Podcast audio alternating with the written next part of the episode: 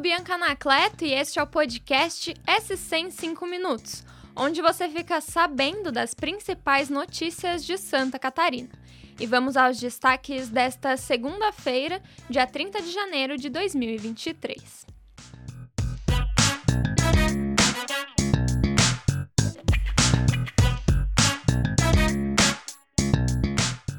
Uma discussão em uma loja de conveniência em São José, na Grande Florianópolis, terminou com um homem morto a tiros no final de semana.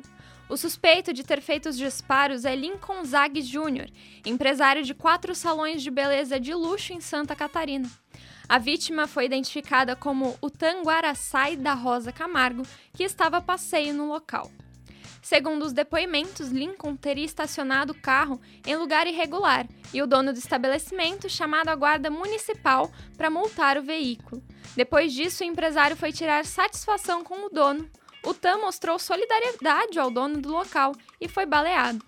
A cena foi gravada por câmeras de segurança e até a publicação da reportagem o empresário não tinha se apresentado à polícia.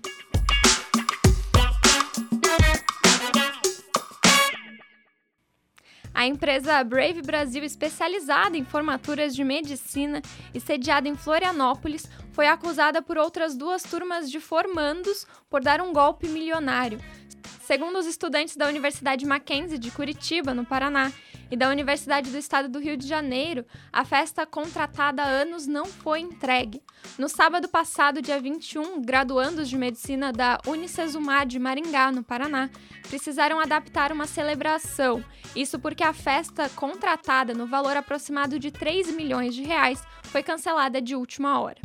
No NSC Total, você pode entender melhor essa história. Mudando de assunto, um temporal atingiu as cidades de Brusque e Guabiruba, no Vale do Itajaí, entre a tarde e a noite deste domingo, dia 29. Ruas ficaram alagadas e houve deslizamentos de terra. Os bombeiros precisaram resgatar famílias que ficaram ilhadas após a ponte de um acesso a uma comunidade ser arrancada pela força da água. Conforme a Defesa Civil, Brusque registrou mais de 106 milímetros de chuva e já Guabiruba mais de 103 milímetros.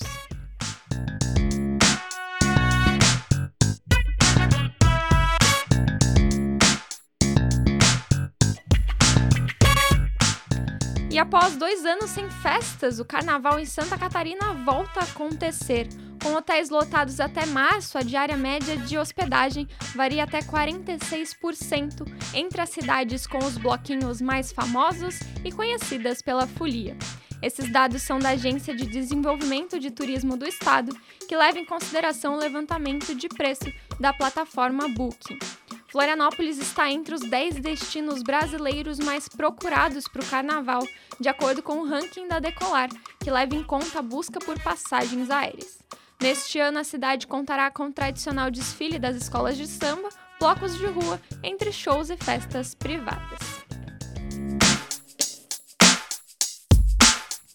E para fechar a edição, nada melhor do que dar aquela espiadinha, né? Pois estou falando do BBB. No domingo rolou a tradicional formação de paredão e os brothers emparedados são o César Black, a Domitila Barros e o Gabriel Tavares.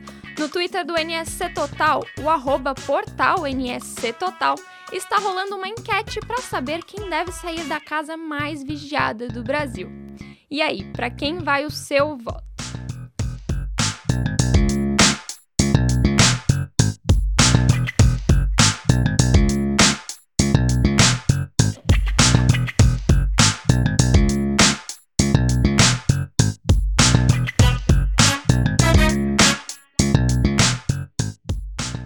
Esse foi o SC em 5 minutos, o podcast do NSC Total, publicado de segunda a sexta.